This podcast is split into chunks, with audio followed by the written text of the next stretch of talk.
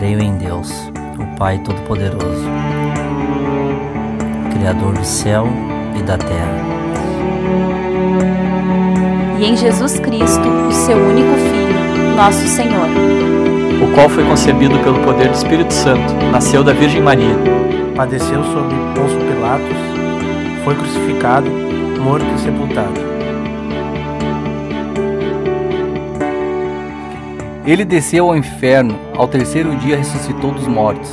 Ele subiu ao céu e está sentado à direita do Deus Pai Todo-Poderoso. De onde virá para julgar os vivos e os mortos. Creio no Espírito Santo, na Santa Igreja Católica, na comunhão dos santos, no perdão dos pecados, na ressurreição do corpo, na vida eterna.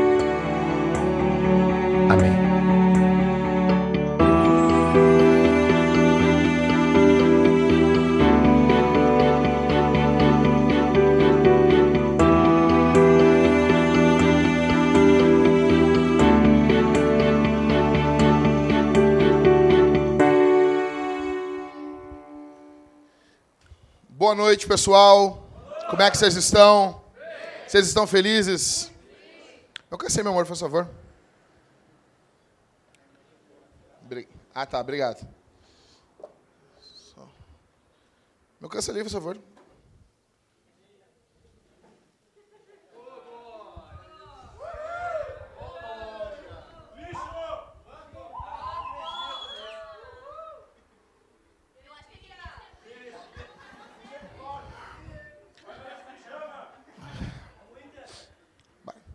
O púlpito é meu. A igreja não é minha, a igreja é de Jesus. Uh, as coisas é tudo aqui da igreja. Mas esse púlpito aqui, ó, eu fiz com a minha cama. Então, se vocês não quiserem que eu faça mais isso, compra um púlpito para a igreja. E, ó, Jackson, nesse aqui, não. Esse, então, essa madeira, se um dia a igreja me expulsar, eu vou levar essa madeira comigo. Só isso aqui, essa não é meu. Bom, pessoal, então, hoje vai ser o sermão desse jeito. Aleluia. Esperei muito por esse dia, tá? Bom, pessoal, uh, nós estamos na série do Credo dos Apóstolos. Como é que vocês estão? Vocês estão felizes? Então, hoje nós estamos na quarta semana do Credo dos Apóstolos. Ok? Então, quem está visitando, meu nome é Jackson, sou um dos pastores dessa igreja. Ok? Tá feliz, Ivan? A Sula disse que tu nem, nem respirava, né, Sula? Foi mais emoção do que no primeiro encontro de vocês. Bom, pessoal, uh, então vamos lá. Nós estamos no Credo dos Apóstolos. Então, o primeiro sermão foi sobre. Oi, meu Deus do céu. O primeiro sermão foi sobre. Creio. O segundo sermão, em Deus, o Pai. Muito bom. Semana passada foi?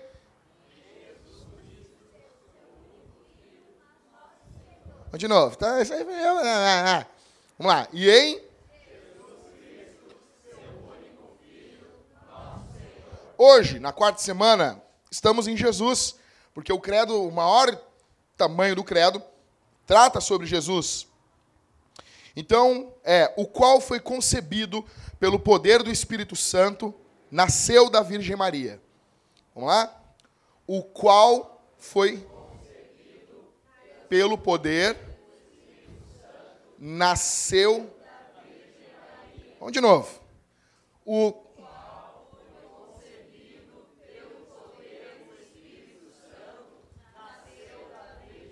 Muito, muito, muito bom. Pessoal, em 95, em 1995, eu tinha 12 anos. Eu ia fazer 13 no final do ano, mas na metade do ano, tinha 12. Eu sou, né, nasci ali em 82, mas o modelo é 83. Né? Nasci em 26 de novembro. Eu me lembro que em 95 o Grêmio foi campeão da Libertadores da América. E eu me lembro que ali, em 1995, eu não era cristão, não conhecia Jesus. Não conhecia Jesus, Felipe. Então o que, que eu disse? Eu peguei na hora, minha mãe me levava às vezes nos batuque, eu já falei isso para vocês. E daí eu disse assim: não, se o Grêmio ganhar, eu vou subir a escadaria tinha uma escadaria ali na Sefer ali, eu vou subir de joelho aquela escadaria. eu já, já tinha dado certo um, um ano antes, em 94, quando o Grêmio foi campeão da, da Copa do Brasil. Eu fiz uma promessa: se, o Grêmio for campeão, eu vou dar uma garrafa de Cidra Cerezer. Sabe a Cidra Cerezer? Aquela da, de final de ano de afirma, que a firma dá. Todo mundo aqui já bebeu uma Cidra Cerezer. Tá? Peraí, ô, ô, ô, ô bota ali 25 ali. Me, me, me dói ver a Karine desse jeito, sim. Eu escondi aqui, né, por causa das mulheres, mas não me dá, não consigo. Bota 25 nos dois ali, e esconde isso aí. Não deixa ninguém desligar esse negócio. Tá? Então, assim, ó, ficou meio termo. Vai ficar ruim para os dois, entendeu? 25 graus. Né? É. Bom, pessoal, aí voltando, minha história. O que aconteceu? Eu fui lá, larguei naquela esquina o bagulho lá para um, um, um santo, para um demônio. Virei as costas e fui embora, né, velho? Porque eu tinha medo de ver essas coisas assim. Eu não fiquei lá, larguei, não ia. Vai que eu vejo uma coisa bebendo lá. Tinha medo, né, meu? E daí eu fui campeão. E eu disse: olha aí, olha isso, o Grêmio foi campeão. Aí 95, um a um, bicho pegando. E naquela hora eu disse: se o Grêmio for campeão, eu vou subir uma escadaria da Sefer ali de joelho. Resumindo, o Grêmio foi campeão. E só que eu fui adiando, porque eu, eu, pensei assim, não, eu não, não disse quando que eu vou fazer isso. Porque eu tinha vergonha. Eu tinha vergonha de chegar, de subir de joelho o negócio, parecendo um louquinho. Então, eu adiei. Em 96, em 97, aí em 98 eu conheci Jesus. Aí eu disse, ah, quer saber, não vou pagar porcaria nenhuma. Entendeu? Aí eu conheci Jesus. Eu disse, não vou pagar coisa nenhuma. Por que, que eu não queria fazer isso? Eu tinha vergonha, cara eu, eu, eu ia com a minha mãe nos negócios de batuque, mas eu sempre tive vergonha da religião, essas religião afro. As pessoas andavam com os vestidos assim, sabe, uns vestidos, parecendo que, que, Como é que é aqueles material, aqueles. É, parece aquelas coisas de criança de mosquiteiro, sabe? Parecia que pegaram. É tule o nome? Pegaram os tule, botaram assim, e, e uns charutos de 1,99, assim, sabe? E eu tinha vergonha daquilo, cara. E eu, eu, eu, tinha vergonha, eu tinha pavor desses negócios. E eu depois vim para Jesus, para o Evangelho, e eu comecei a ver que dentro da igreja tem pessoas que também têm vergonha. Não é o caso da Sula, a Sula está grávida, né? Aí, barriga do tamanho do mundo aí, né? Então não é o caso. Mas tem gente, Sula, que tem vergonha de carregar a Bíblia. Tem gente que tem vergonha. É o crente 007. Ele tem vergonha.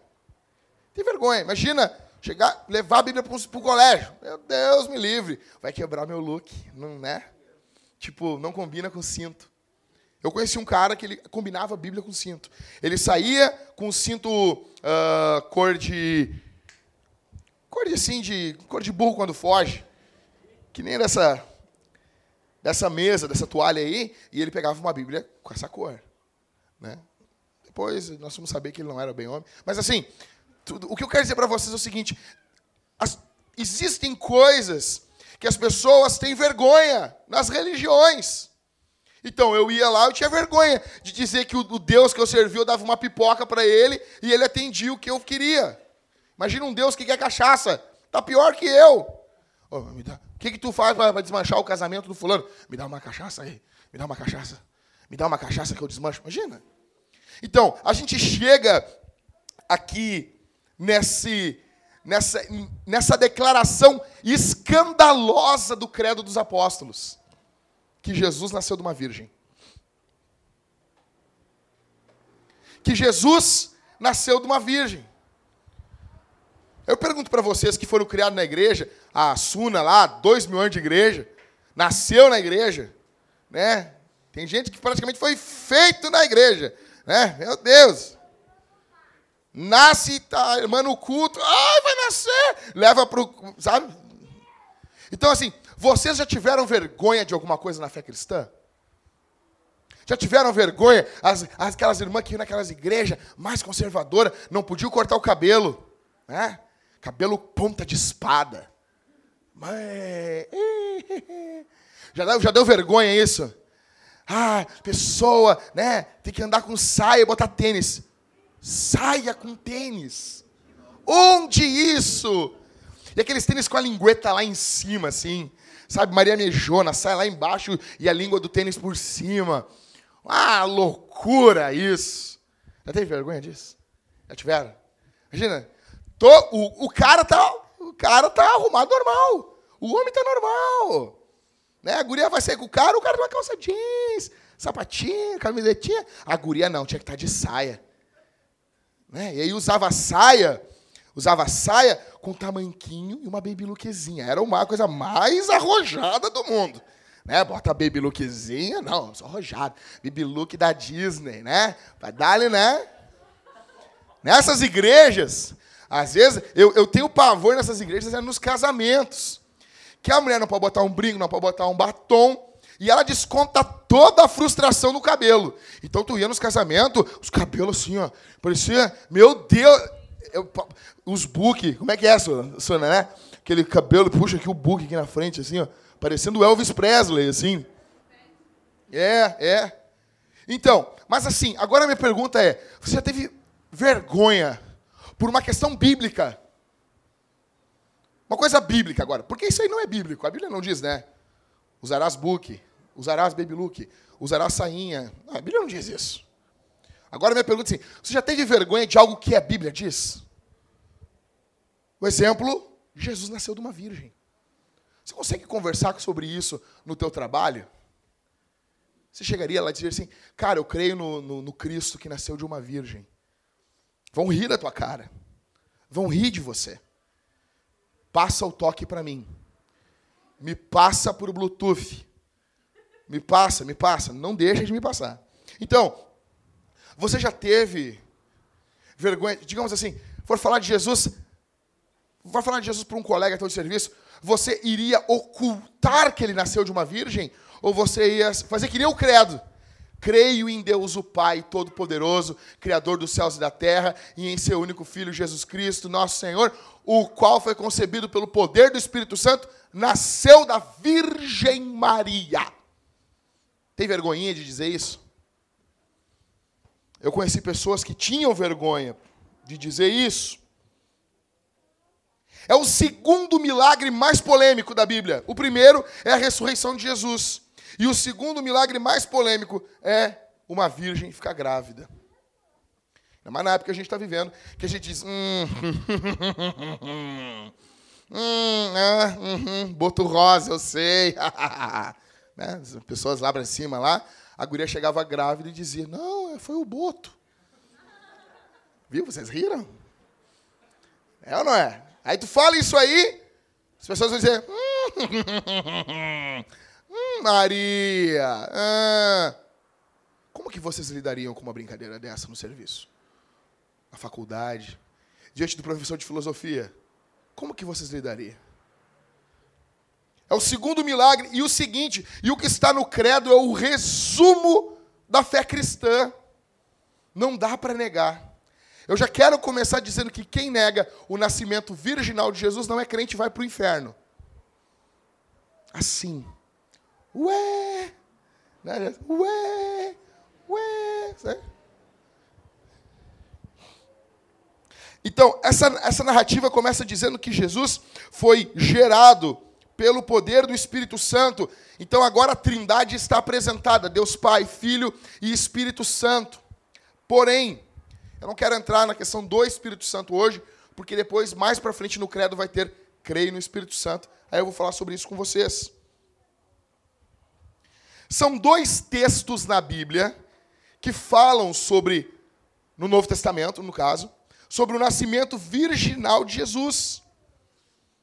Eu quero ler um texto com vocês. Lucas 1. Lucas 1. Meu, tem como ligar esse ventilador para mim aqui? Por favor. Por favor, Rodrigo. Vou morrer aqui, cara. Não dá. Meu Deus do céu, eu tô, tô. Eu não quero ir para o inferno, meu Jesus.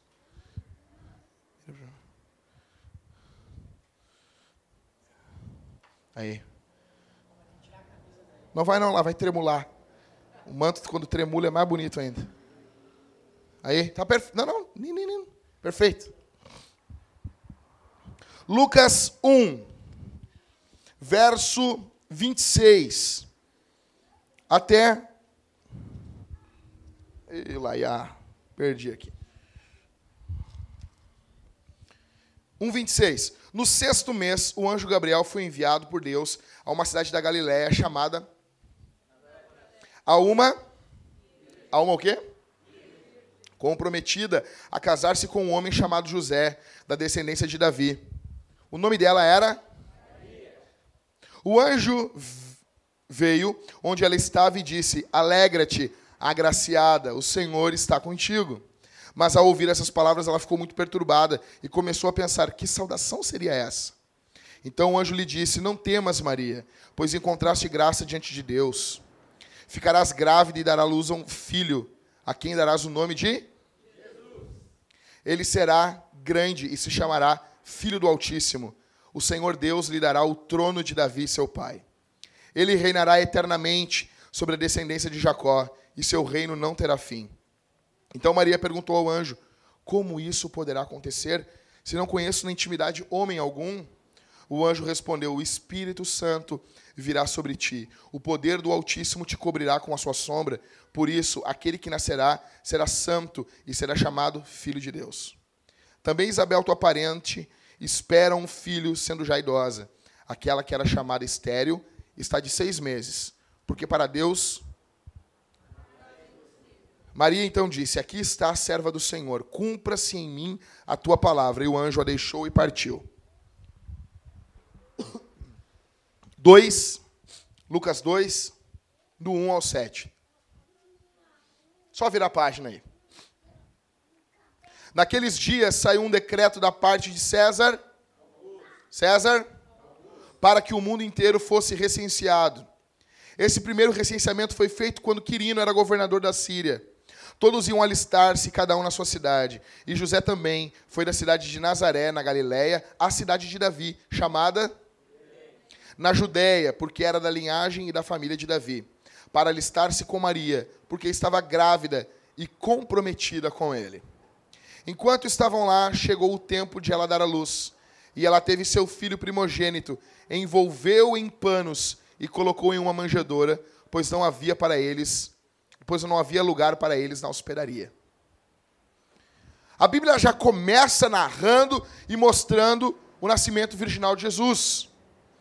Mateus também fala, só que o interessante é que 700 anos antes, o profeta Isaías, no capítulo 7, versículo 14, diz que a virgem iria dar à luz a um filho, e isso seria por sinal. A principal razão de Jesus nascer de uma virgem é porque quando o Messias chegasse no mundo, a gente tinha que saber onde ele estava. Vocês estão entendendo? É um sinal. A Bíblia diz em Isaías 7,14: Isso vos será por sinal. Por que, que Jesus tinha que nascer de uma virgem? Porque nós precisaríamos de um sinal, de um milagre. Isso não aconteceu mais na história. Milagre não é segunda-feira que acontece toda semana.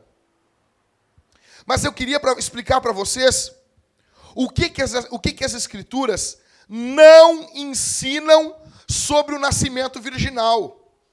O que, que a Bíblia não fala sobre o nascimento virginal. Tem muita gente que acha que a Bíblia fala, mas a Bíblia não está falando. A primeira coisa que a Bíblia não fala é que Maria não teve um parto normal. Tem pessoas, algumas pessoas muito queridas, alguns católicos, que eles acham que é como se tivesse apertado um botão em Maria e Jesus saiu assim, uh, numa bola com luz. Sabe aquele brinquedinho antigo da, do pirata que tu enfia nas espadas e o pirata pulava? Mais ou menos isso. Que quando vê, pum, saiu Jesus. Alguém abre a Bíblia em Miquéias 5, do 2 ao 3. Tem que ser rápido, meu bruxo. Miquéias 5, verso 2 e verso 3. Acharam, hein? 5 Miquéias 5, 2 e... do 2, 2 e 3, né? O verso 2 e 3. Eu acho que é antes de Malaquias, né?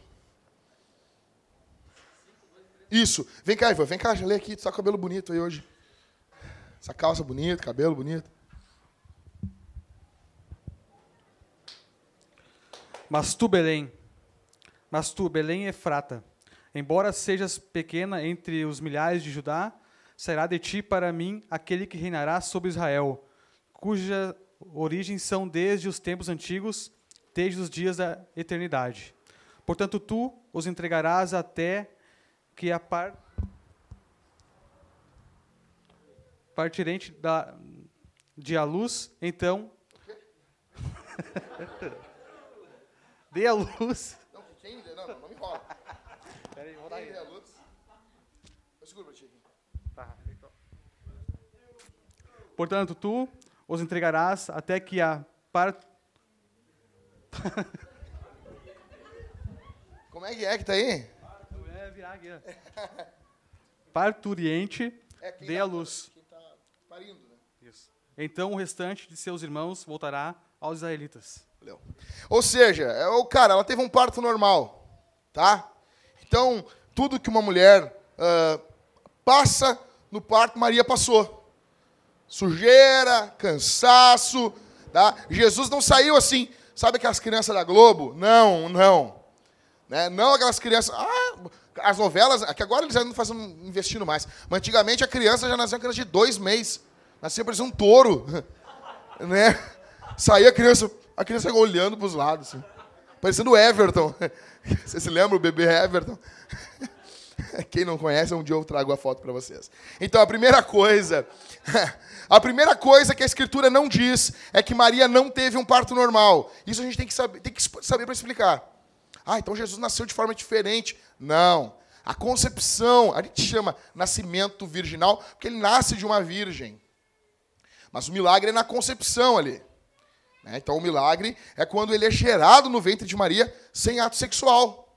ok? Então, a segunda coisa que a Bíblia não fala é que Maria permaneceu virgem. A Bíblia não diz isso.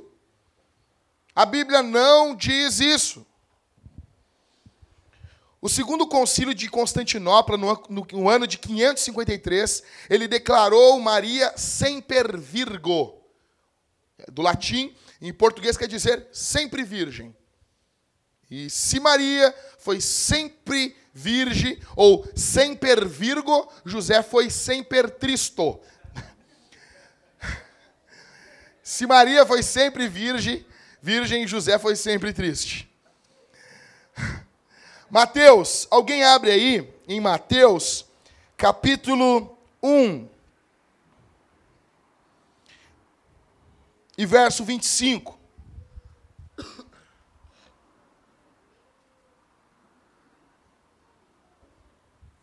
Acharam? Vamos lá, vamos lá. Fica de pé e lê. Vamos, Liscano. Vai.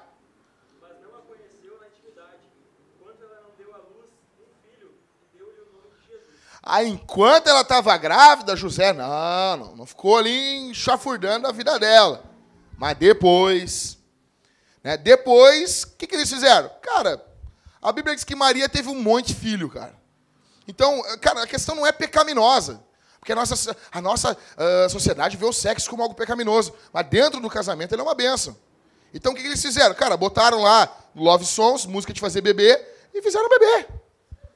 Isso, sabe, música de fazer bebê? Eu estava conversando com os crentes, e os crentes, não, eu boto o hino naquele momento.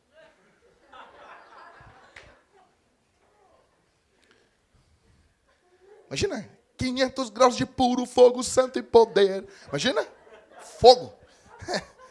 Então, assim, ah, fizeram filhos.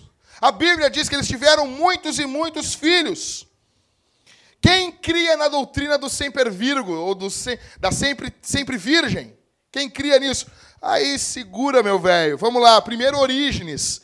Ele era um cara meio estranho, né? Então, não é. Mas vamos lá. Protestantes que criam nisso: Lutero, Calvino, Zwinglio e Wesley. Ah, mas, cara, tem que entender o período que eles viviam. Eles estavam saindo do movimento católico. Perguntaram para o Lutero qual a base bíblica para Maria ser sempre virgem. Aí Lutero disse: Eu não consigo imaginar ela sendo penetrada. Não era nem para tu imaginar isso, Lutero. Você está entendendo? Tipo, a questão não é o que eu consigo imaginar ou não. Não, não, não, Maria é santa, é pura. Tudo bem. O sexo não é algo, algo nojento, não é algo ruim. Pelo contrário. Pelo contrário. Deus criou o casamento para incluir união física. Gênesis, esse aqui eu quero ler para vocês. Verso, capítulo 2, verso 24. E verso 25, olha o que diz: Portanto, o homem deixará quem? Vai deixar. Vai deixar deixará pai e mãe e se unirá à sua mulher, e eles serão o quê? Quando Paulo fala que o homem faz sexo com a prostituta, Paulo diz o que em Coríntios? Que o homem se torna uma carne com a prostituta.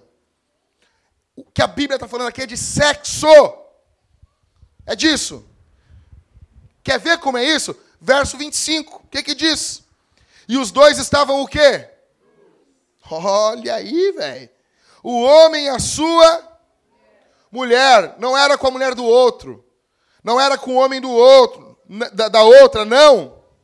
E eles o quê? Não havia vergonha. Sexo é intimidade dentro do casamento.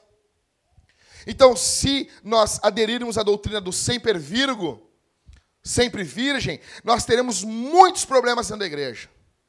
Muitos problemas. A Bíblia diz em 1 Coríntios, abre tua Bíblia aí, meu velho. Vamos lá, vamos usar o texto. 1 Coríntios. Depois de Romanos. Capítulo 7. Verso 3 ao 5. Olha o que diz.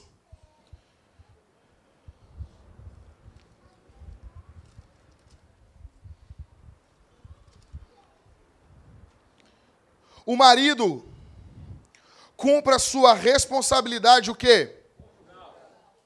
Para com a sua mulher e do mesmo modo a mulher para com o seu marido. O contexto aqui é sexo. Eu congreguei numa igreja que estava casado, tinha um casal, estava casado há mais ou menos o quê? Quase seis meses e o cara não tinha ainda. Entendeu? E a irmã chegou chorando, pastor, pastor, meu marido não me procura, não sei o quê. Mulher se sente um lixo. Pastor chamou ele, nunca vou me esquecer, e disse assim: se tu não der no couro, eu vou te disciplinar. Tu vai ser disciplinado. No outro culto, a irmã chegou alegre, sorridente, feliz da vida. Estão juntos até hoje. Vamos lá. Então, verso 4: A mulher não tem autoridade sobre o próprio corpo, mas sim o marido. Usa a tua autoridade, servo. Também, da mesma forma, o marido não tem autoridade sobre o próprio corpo, mas sim a mulher. Verso 5, olha o que Deus diz: Não vos negueis um ao outro, a não ser de comum acordo. Os dois têm que concordar.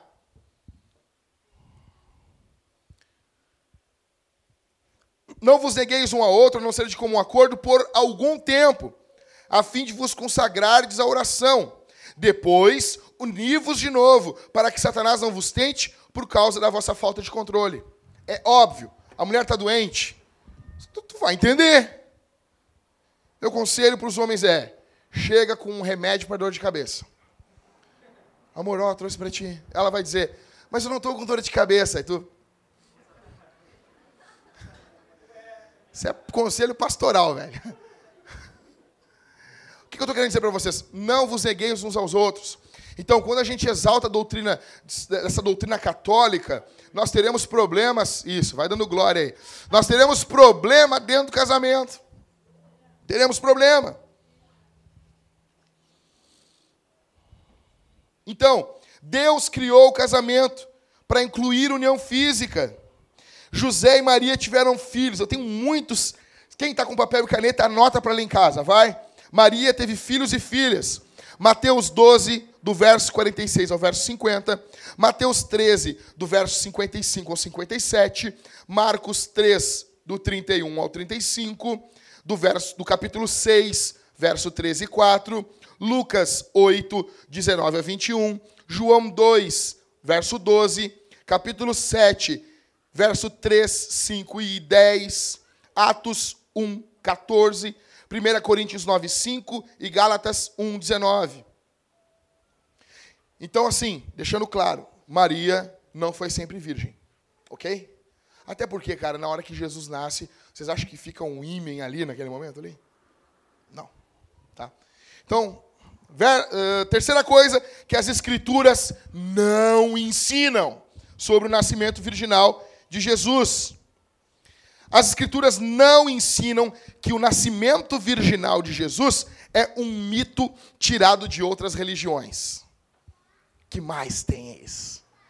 Professorzinho de 40 anos que mora com os pais.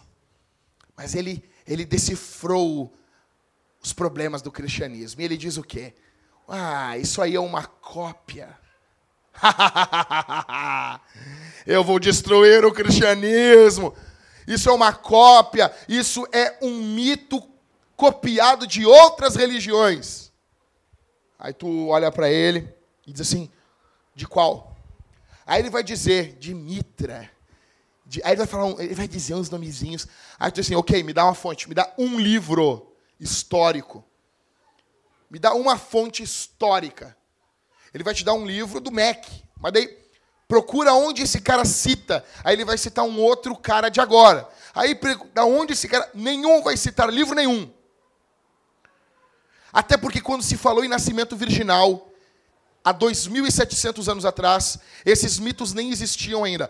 Provavelmente, esses mitos copiaram o cristianismo e não o contrário. Não o contrário. Fiquem tranquilos, tá bom? Não é um professorzinho fumador de maconha que vai destruir a igreja de Jesus.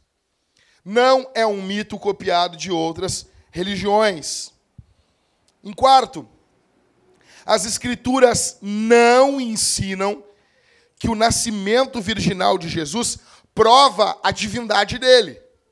Não é porque Jesus nasceu de uma virgem que nós temos uma prova que ele é Deus.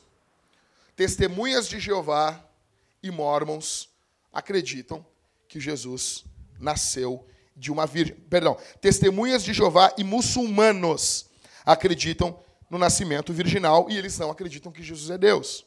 Em quinto, as Escrituras não ensinam que a nossa natureza pecaminosa passa por meio dos homens. Então, Agostinho, Ambrósio, Tomás de Aquino e Lutero acreditavam que tinha que ser com o nascimento virginal, porque a natureza pecaminosa passava do homem adiante. Ah, já tem gente que pensa assim, ah, mas faz sentido, né? Não, não faz. Por quê? Porque Maria é, peca... Maria é pecadora. Não, mas Maria é santa. Por que, que então em Lucas ela, ela canta A minha alma engrandece a Deus, meu Salvador? Por quê? Por que, que em Lucas ela leva uh, pombinhas para fazer sacrifício por ela? Como está em Levítico, que tinha que fazer sacrifício pela mulher que dava luz ao bebê? Porque ela é pecadora. Maria era uma pecadora, mulheres são pecadoras e como são. Sexta Sexto ponto. As escrituras não ensinam que Maria teve relações com Deus. Para os mormons, Maria teve relação com Deus, relação sexual com Deus. Eu não entendo até hoje como que os jovens mormons não vão para as festas com as meninas mormons e dizem que o seu nome é Zeus. É uma, é uma consequência lógica disso, né? Mas não. Os mormons acreditam que Deus teve uma relação sexual com Maria. E isso é herdado de uma cultura grega, aonde os deuses vêm e possuem os humanos. Não é isso que aconteceu. Jesus é gerado dentro do ventre de Maria, no poder do Espírito Santo pelo poder do Espírito Santo. Em sétimo, as Escrituras não ensinam que o nascimento virginal de Jesus é algo insignificante. Olha aqui para mim. Há um tempo atrás, eu gravei um vídeo refutando os atores da Globo e o vídeo estourou em visualizações. Me deu um pouquinho de dinheiro no YouTube. E o vídeo estourou em visualizações e era justamente, eu estava refutando a visão deles sobre a questão do nascimento virginal. Aí o que teve de crente comentando assim: ah, mas o que, que tem? Isso é, isso é muita religião. Na verdade, não importa se Jesus nasceu de uma virgem. Aí eu, hã? Aí o outro, vocês são muito religiosos. Qual a diferença entre uma pelezinha e um ímen? É uma coisinha insignificante. Hã?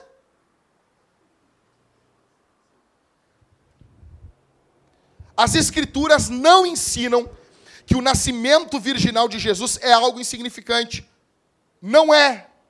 É algo fundamental para o cristianismo. É muito perigoso nós acharmos que isso não é algo, é algo insignificante. Rob Bell diz, diz, o herege Rob Bell, diz que não muda nada no cristianismo o nascimento virginal de Jesus. Isso é algo seríssimo, porque a única alternativa para o nascimento virginal é o quê? Maria é uma safada. Maria é uma espertalhona. Maria é uma depravada sexual que enganou todo mundo. Maria mentiu. Maria é uma mentirosa. Segundo é que Maria não passa de uma mentirosa e por isso nós não podemos confiar em Jesus. Porque Jesus atesta sua mãe. As escrituras atestam a narrativa do nascimento virginal. Então o profeta Isaías também mentiu. E se nós encontrarmos algo assim na escritura, cai toda a escritura. Cai tudo. Desmorona tudo. Rob Bell defende que se fosse feito um teste de DNA, nós iríamos resolver isso. Ou seja, Rob Bell acredita que o teste de DNA tem poder sobre a escritura, tem autoridade sobre a escritura. Porque é assim, cara. A gente elege mentalmente aquilo que nós confiamos. Onde está a autoridade? Um exemplo, um exemplo. O Cauê está lendo a, a, teologia sistemática do Gruden e a gente conversa muito sobre isso, eu e ele. Um exemplo. O cara chega super infeliz na igreja. O que, que foi? Eu estou feliz. Por quê? A ciência provou que Deus existe. Então quer dizer que quem prova as coisas para você é a ciência. Vocês entenderam? Quem tem peso de provar as coisas para você, então é a ciência. Logo, o teu Deus é a ciência. Porque é ele que define o que é e o que não é. Na verdade, a questão não é o que a ciência diz. Não tenho nada contra a ciência. Mas a questão, em última instância, é o que Deus diz. É a mesma coisa, os queridas pessoas espíritas. Eles leem o Evangelho segundo o Espiritismo. Né? Meu, minha ideia, leiam o Espiritismo segundo o Evangelho. A grande questão é o que molda a nossa visão. Então, Rob Bell vai dizer que se fosse feito um teste de DNA, nós saberíamos o que aconteceu. A Bíblia fala constantemente sobre o nascimento virginal. Em terceiro, o nascimento virginal é defendido pela igreja desde o primeiro século nos credos e documentos. Ela é uma doutrina central da fé cristã. Presta atenção aqui, não perde, não perde atenção. As pessoas que talvez na tua faculdade ou algum colega teu, alguém que um pouquinho mais esclarecido, eles vão confrontar você dizendo o seguinte: a palavra em Isaías 7,14 não quer dizer virgem. Foi Mateus que, ao falar daquela profecia lá em Isaías, disse: E a virgem nascerá, e a virgem dará luz a um filho, e barará, barará. A palavra no hebraico lá é almar. A L-M-A-H. Prestem atenção. Prestem atenção. A palavra almar, na verdade, ela não quer dizer virgem. Ela quer dizer donzela. Tem também a palavra em hebraico betular, que é B-E-T-H-U-L-A-H. Betular. Que quer dizer virgem. Mas em Isaías 7,14 não está betular, está almar, que quer dizer donzela. Viu, Jackson? Isaías não estava falando que ia nascer uma virgem. Nós temos um milhão de formas de provar como que o que Isaías estava querendo dizer era virgem sim. Primeiro, em Israel, quando fala donzela, quer dizer virgem. Por que esse tem betular? Simples. O pecado de sexo, de sexo antes do casamento ou fora do casamento era combatido com. Você sabe? Pedrejamento. As pessoas eram mortas. Era donzela. É donzela. Não é como hoje, nos dias de hoje, que as caras têm filhas e as filhas ficam andando por aí, fazendo acontecer. Não! A gente está falando de Israel. Ao mar, uma donzela é virgem. Betular, você está dizendo, ela é virgem. Você está dizendo com mais incisividade. Normalmente, eram mulheres mais velhas. Que você tinha que deixar bem claro que ela era virgem. Donzela não há essa necessidade. Pois bem, quando o Antigo Testamento é traduzido para Septuaginta, para o grego, eles traduzem para partenos, que quer dizer virgem. A tradução antes dos apóstolos escreverem a Escritura, no Novo Testamento, os tradutores entenderam que o termo almar, que quer dizer donzela, estava se referindo a uma virgem. E traduziram para virgem. E a última questão que fica é o seguinte: digamos que almar não signifique virgem, que é a mulher que fez sexo. Onde está o sinal? Se a Bíblia diz, e isso vos será por sinal, a virgem ficará grávida e dará à luz um filho. Se fosse somente uma menina engravidando de forma normal e ganhando um bebê, que sinal é esse? Que sinal é esse? O que que nós estamos confessando ao dizer que Jesus nasceu de uma virgem? O que que você confessa? O que que nós estamos dizendo ao mundo quando dizemos Jesus nasceu da Virgem Maria? Se isso não, se isso muda muita coisa, o que que isso muda? Isso muda. Nós estamos dizendo, em primeiro lugar, que Deus salva sem o nosso esforço. Nós estamos dizendo que Deus não precisa de nós. Nós estamos dizendo que Deus não precisa da ajuda do homem. Nós estamos dizendo que Deus não precisa de você e de mim. Que Deus não precisou de José. Que Deus não precisa de nós. Não precisou de ato sexual. Quem consegue construir um Jesus? Quem consegue construir um Salvador? Quem consegue construir alguém que salva as pessoas dos seus pecados? Construa.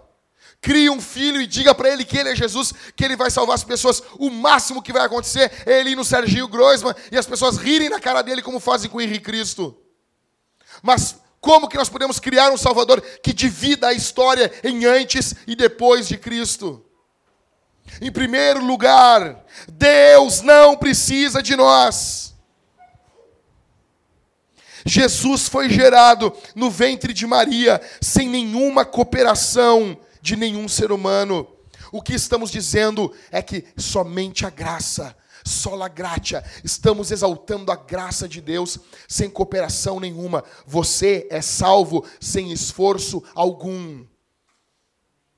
Você não faz nada para ser salvo. Pelo contrário, a única coisa que você contribui é com seus pecados. Deus não precisa da nossa ajuda. Deus é gracioso, Ele é todo poderoso. Você entrou aqui essa noite, talvez angustiado, pensando assim: eu preciso ajudar Deus. Eu quero dizer uma coisa para você. Se você vê a tua adoração como um ato de ajuda a Deus, pare de adorar. Se você vê a tua oferta como um ato de, de ajudar Deus, para de ofertar. Se você vê a tua vinda na igreja como um ato de ajudar Deus, por favor, para. Deus não precisa de você e nem de mim. Nossa igreja acaba hoje aqui e o cristianismo segue marchando triunfante sobre o mundo. Deus não precisa da nossa igreja. É uma é uma honra para nós estarmos dentro dos planos de Deus. Deus não precisa da gente. Era uma honra para Maria. O anjo Gabriel veio e disse: Descerá a presença do Espírito Santo sobre ti. Mas eu não conheço homem algum. Não precisa, não precisamos da tua ajuda. E ela disse: Eis-me aqui, cumpra-se em mim a tua vontade. Deus, o que estamos dizendo, em primeiro lugar, é que Deus não precisa de nós. Quando você se sentir angustiado, quando você se sentir que você tem que ajudar a Deus, lembre-se do nascimento virginal de Jesus. Lembre-se disso. Em segundo, o que, nós estamos confessando quando dizemos que Jesus veio de uma virgem? Estamos dizendo que em Jesus a história está sendo redimida. Em, Hebre... em Gênesis 3, Adão está num jardim do Éden e ele não suportou a tentação e cedeu. Jesus no deserto foi tentado quantas vezes? Quantas? Três vezes. Adão está num jardim, tudo perfeito, tudo belo, tudo lindo. Ele é tentado uma vez e não aguenta. Uma vez e não aguenta. Ele peca. Jesus, em um deserto, é tentado e vence o diabo e o expulsa pela palavra de Deus. Nós não somos definidos por Adão, mas sim por Jesus. Em Adão nós pecamos, mas em Cristo nós somos salvos. Olha aqui para mim. Deus olha a humanidade de duas formas. De duas formas. Deus olha para aqueles que estão em Adão e aqueles que estão em Jesus. É assim. Por isso que Paulo aos Romanos, no capítulo 5, ele vai dizer: o primeiro Adão, no primeiro Adão nós pecamos. Fala a verdade para mim aqui. Tu acha isso justo? Lá no, lá, lá, no, lá no canto da tua alma, tu nunca pensou assim, Pô, eu não fiz nada. Mas como assim? Eu nunca fiz nada. Não sei nem se era banana, se era pera, se era caju, se era maçã, a fruta. Eu não comi. Aí vai o cara lá, come, e a Bíblia diz que por causa de Adão, Deus me considerou que eu pequei como Adão. Acham certo? Aí eu falei isso um dia numa aula de discipulado. Aí todo mundo é verdade. Não é justo. Eles não entenderam que eles estavam julgando Deus. Não é justo. Acho lindo isso, né? O ser humano julgando Deus. Não, não, não tá certo. Deu, beleza. Tranquilo? Se por um homem vir a injustiça é errado, por que que por um homem, Jesus, vir a justiça é certo? Não, não, não. Daí a gente aceita a justiça de outro, né? A gente não quer aceitar que a injustiça de Adão é nossa. Mas daí quando a Bíblia diz que a justiça de Jesus é nossa, aí a gente aceita, né? Não, não, não, eu, eu quero essa justiça para mim. Aí vale, né? Aí vale, né? Então, nós estamos agora em Jesus. Deus olha o mundo de duas formas. Aos que as, aqueles que estão em Adão e aqueles que estão em Jesus. A tua história aqui essa noite, ela é redimida pelo Filho de Deus, nascido de mulher. Você entrou aqui em busca de quê? De identidade. Você é conhecido como? Como um safado. Talvez você, a tua infância toda, você foi conhecido como um malandrão, como um espertalhão, como o cara que deu curva em todo mundo. Talvez mulheres que estão aqui já foram mais rodadas do que bola de basquete. Sabe, passou de mão em mão. É. Aí chega e diz assim: Meu Deus, meu Deus, e agora? O que, que, que pode acontecer comigo? Né? Parece corrimão, todo mundo passou a mão. Mas o interessante é que em Jesus, não é o teu passado que define você. Não é aquilo que você fez de nojento, de asqueroso, que define quem você é. Mas é o que Jesus faz. Jesus está redimindo a história do mundo e a história de muitas pessoas ao nascer de uma virgem. Ele está chegando no mundo e dizendo: a história não vai ser sempre do mesmo jeito. Eu estou chegando para vencer. Adão perdeu, mas eu ganhei. Adão derrubou, mas eu levanto. Adão mata, mas eu faço viver. Em Adão nós somos tristes, mas em Jesus nós somos felizes. Em Adão nós só estamos angustiados, perplexos, desanimados, mas em Jesus nós somos fortalecidos pelo poder do Espírito Santo. Em Adão nós estamos cabisbaixos pelo poder da culpa do pecado, mas em Jesus nós estamos levantados e redimidos pelo poder do sangue dele. Nós estamos em Cristo, nós não estamos em Adão. Você está em Jesus, você não está em Adão. Teu pai não é Adão, teu pai é Cristo. Você está na pessoa de Jesus. E Deus olha você como Deus olha o seu filho. Porque a justiça dele é nossa justiça pela fé.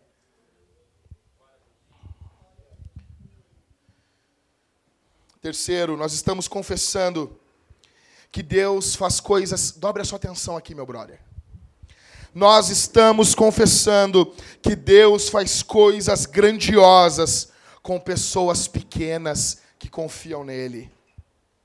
Ao dizer que Jesus veio de uma virgem, nós estamos dizendo: Deus faz coisas grandes em pessoas pequenas que confiam nele. Maria, uma menina, tem talvez entre 14 e 16 anos. É uma jovem. Mas ela confiou no Senhor. Você acha que Maria não tinha o sonho de casar? ela corria o risco de ser apedrejada, cara. Ela corria o risco de ser largada por José.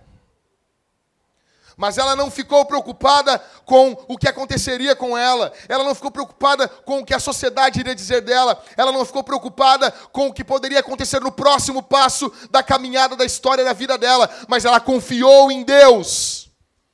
Quando estamos dizendo que Jesus nasceu de uma virgem, estamos dizendo que Deus faz coisas grandiosas em pessoas simples, pequenas, humildes, que confiam no Senhor. Confie em Jesus. Confie no Senhor. Confie no Senhor. Entregue a tua vida ao Senhor. Acredite que os planos dele é, são muito, muito melhores do que os seus planos. As obras do Senhor são muito mais profundas do que as suas obras. Maria é uma moça, uma menina. Qual é a sua dificuldade aqui essa noite de confiar em Deus? Você confia mais nos seus planos do que em Jesus?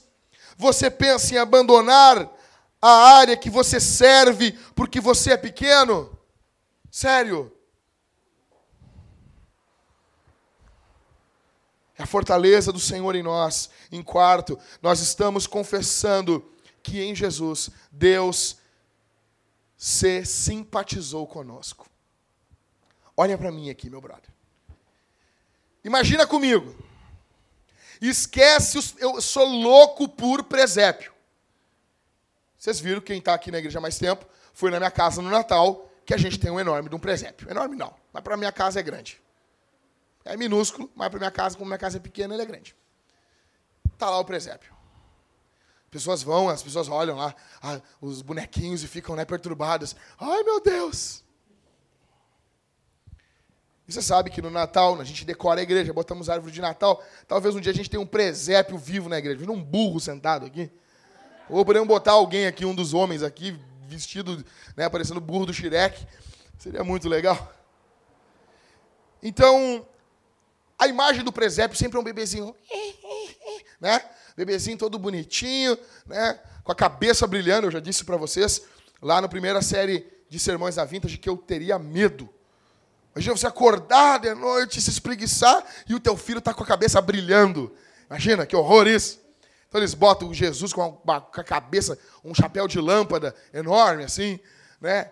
Eu daria um tiro no meu filho se eu acordo de manhã e meu filho com a cabeça brilhando grande. Imagina, ô, ô, Felipe? Mas agora esqueça os presépios de Natal. Esqueça. Esqueça. Imagina agora a cena real. Até escrevi para não, não me perder. Contemple Jesus num estábulo, cheio de esterco, fedendo a cocô, mal cheiroso, cheirando também a resto de comida. Maria está num canto, suada, cansada. Jesus está envolto em panos sujos e colocado numa manjedoura onde os animais comem e bebem. Esse é o quadro. Um fedor, algo precário. E Jesus ali do canto ali, num coxo onde as, os bichos comem e bebem, eles ajeitam uma caminha e botam Jesus ali. Por que, que ele entrou no mundo dessa forma? Por que, que ele não entrou no mundo? Tudo bem, podia se fazer homem, mas por que, que ele não veio com glamour? Sabe por quê, meu velho? Porque ele estava se simpatizando comigo e contigo. Porque esse é o nosso estado no pecado. Porque nós estamos assim, mergulhados na nojeira, nas coisas asquerosas desse mundo. E ele entrou dizendo: Eu, ainda que não peque, eu vim para me simpatizar com vocês. Eu estou entrando na história para mudar o curso da vida de vocês, para perdoar os pecados de vocês, para redimir, para justificar vocês. Ele entra daquela forma frágil em um lugar asqueroso, porque essa é a nossa condição sem Jesus. Ele está se simpatizando conosco.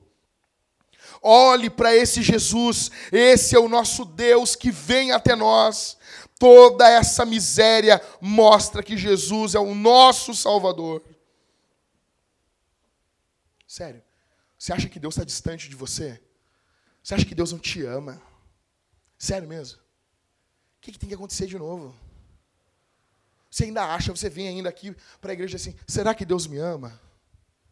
E você sofre uma grande crise existencial, preocupado se Deus ama você. É sério mesmo? É sério, meu irmão, que você está colocando a sua fé nas circunstâncias. É sério que você está colocando a sua fé não no que a Escritura diz, mas nas circunstâncias como estão a sua vida. É desse jeito que você serve a Deus. É dessa forma que você enxerga o Senhor.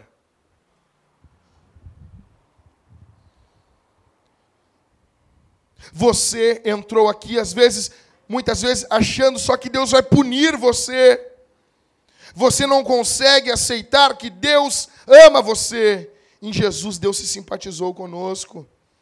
Atanásio dizia: Ele se tornou aquilo que somos para que pudéssemos fazer, para que Ele pudesse fazer de nós aquilo que Ele é. Semana passada eu falei o que para vocês sobre a divindade de Jesus. Hoje eu quero afirmar a humanidade dele. Jesus é homem.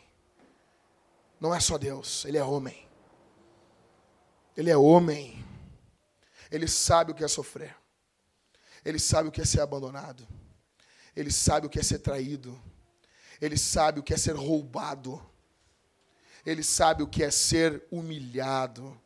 Ele sabe o que é sofrer. Somente o Deus cristão sofre. Somente o Deus cristão sofre.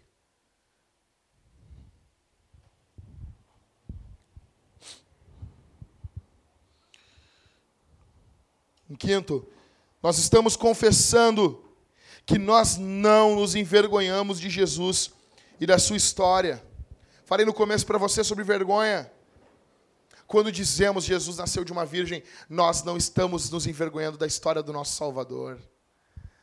Paulo dizia: Eu não me envergonho do Evangelho, porque naquela época isso é contexto de vergonha. Em muitos locais, você dizer que o teu Cristo nasceu de uma virgem, morreu numa cruz e ressuscitou ao terceiro dia, e isso é motivo de vergonha para muita gente.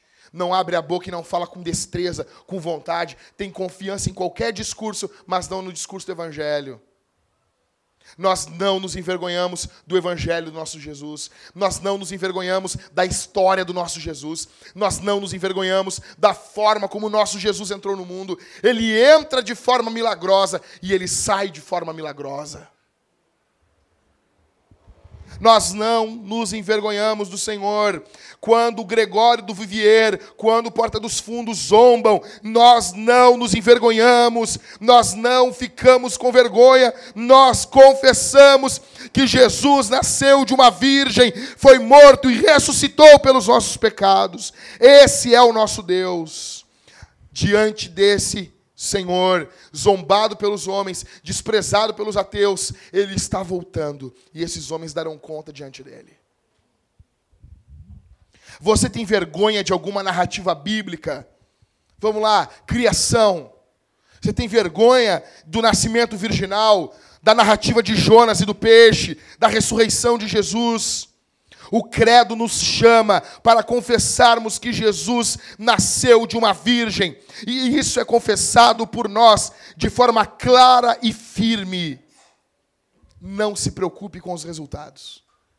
Meu Deus, se eu falar que Jesus nasceu de uma virgem, vão rir de mim. Que se dane. Deus salva pelo poder do Espírito. Apenas fale. Apenas fale. Ah, mas. Ô. Ô Ismael, tu, tu crê naquela coisinha lá? Tu crê que Jesus nasceu uma virgem? Se posicione de forma firme. Creio. Por que não? Tu crê que o mundo veio do nada? Tu crê que o nada virou mundo? Devolva, devolva. Confesse, retendo a nossa confissão, como diz a Escritura, guardando a nossa confissão de fé. Imagine comigo como seria se nós vivêssemos como Maria. Imagine. Tinha como esconder uma gravidez? Tem como esconder Jesus sendo gerado no ventre dela? Tem como? E responda. Imagina se vivêssemos como Maria, ficasse claro para todo mundo que Jesus está com a gente. Não tem como esconder. Grávida, sabe? Sabe aquelas histórias nas igrejas? que as mulheres estão grávidas, usam uma cinta e vão apertando. Aí casa, dá dois meses nessa criança. Oh, meu Deus! Né? Não tem como esconder, meu velho. Tá claro, um barrigão, Maria está grávida. Jesus está ali. E quando Jesus está com a gente, não tem como a gente esconder. Se Jesus está com você, as pessoas logo ficarão sabendo. Mude dizia: se Jesus estiver na sua casa, os vizinhos vão perceber. Isso é fato. Imaginem como seria se nós vivêssemos, se não tivéssemos vergonha do Evangelho. Como seria se não nos envergonhássemos da Bíblia, da igreja. Se não tivéssemos vergonha, mas tivéssemos orgulho ao confessar Jesus. O mundo tem, o mundo tem orgulho. Por exemplo, o Grêmio hoje. O Grêmio. 15 anos sem ganhar nada. E eu não me envergonho de botar essa camiseta fedorenta aqui em cima aqui. Por que, que eu vou ter vergonha do Evangelho? Por que, que eu vou ter vergonha de Jesus? Que se exploda o Grêmio, que se exploda o Internacional, que se exploda o mundo ainda que tenha o último dia, na última aurora, se Deus disser para mim assim, hoje é o último dia, não vai ter mais dia, eu quero morrer no último entardecer, proclamando o Evangelho de Jesus, proclamando o credo dos apóstolos, dizendo, eu creio no Espírito Santo, eu creio na Santa Igreja de Jesus, eu creio, eu creio que Jesus veio em carne, tomou os meus pecados, a minha pergunta é: você crê nisso? Você confessa isso? Ou você se envergonha disso? Se você entrou aqui essa noite, se você tem vergonha disso, eu quero dizer uma coisa para você: isso é pecado. Jesus disse que aqueles que se envergonham dele, que aqueles que não confessam ele diante dos homens, ele também não vai confessar diante do Pai. É pecado. Se envergonhar de Jesus é pecado. Toda vez que eu passo com a minha esposa por, por algum centro de umbanda, eu vejo as pessoas com aqueles vestidos ridículos uh, de mosquiteiro, de criança, eu digo para ela, como que as pessoas ainda têm vergonha de carregar a Bíblia? Têm vergonha de dizer que é crente? Como? Se você tem vergonha, eu tenho uma má notícia para você. Dizer que isso é pecado, isso desagrada o Senhor e isso te distancia de Deus. Isaías 59, 2. Porque os vossos pecados fazem divisão entre vocês e o Criador. Mas eu tenho uma boa notícia: Jesus morreu na cruz por esse pecado. Jesus morreu pelo pecado da vergonha. Se você tem vergonha, confesse isso a Jesus aqui essa noite. Se você tem vergonha, principalmente os jovens que estão aqui, tem vergonhinha. Tem vergonhinha de Jesus. Tem vergonhinha de não ser descolado. Entende? quero ser moderno. Cara, pega a modernidade, bota numa, numa bota num latão e larga uma bomba dentro, explode isso. Que se dane o que o mundo diz, que se dane o que o mundo pense. Ah, mas eles vão se ofender, que se ofendam. Eles nos ofendem e ofendem a Deus a vida toda, que se ofendem por um momento, que se ofendam por um momento. Jesus nasceu de uma virgem. Ponto final. A boa notícia é que o Espírito Santo está aqui, ele pode mudar a tua vida. Você pode ser impactado e sair aqui confessando o Evangelho. E isso aqui pode não ser apenas uma, uma historinha para boi dormir. Isso pode passar a ser tua vida. Em último, se você crê realmente que Jesus nasceu de uma virgem, você vai ser impulsionado para a missão. Você vai falar daquele que entrou na história do mundo para mudar a vida de homens pecadores e para trazer glória a Deus. Que o Cristo que nasceu da Virgem, sem esforço nenhum de homem algum, mude a tua vida aqui essa noite. Nós não podemos mais continuar a viver como estamos. Vamos ficar de pé, povo.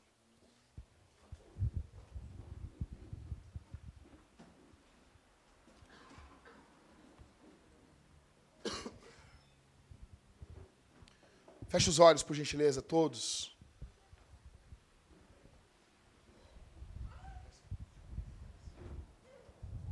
vamos orar. Feche os olhos.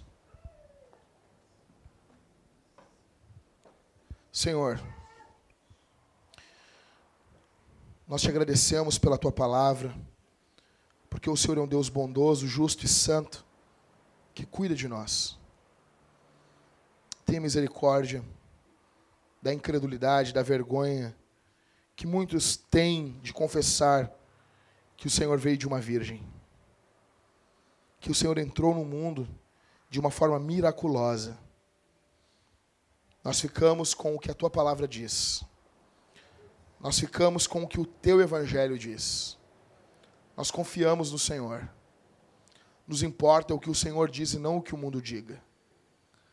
Confiamos que o Senhor pode mudar nossa vida aqui essa noite. Que nós venhamos glorificar o teu nome. Que nós venhamos exaltar o teu nome. Que nós venhamos confiar no Senhor. Em nome, no nome santo, poderoso de Jesus. Que nós venhamos, Senhor, ter noção que o Senhor não necessita de nós, que é um privilégio nós estarmos aqui. Para a glória do teu nome nós oramos. No nome de Jesus, no poder do Espírito Santo, para o bem da tua igreja. Amém e amém.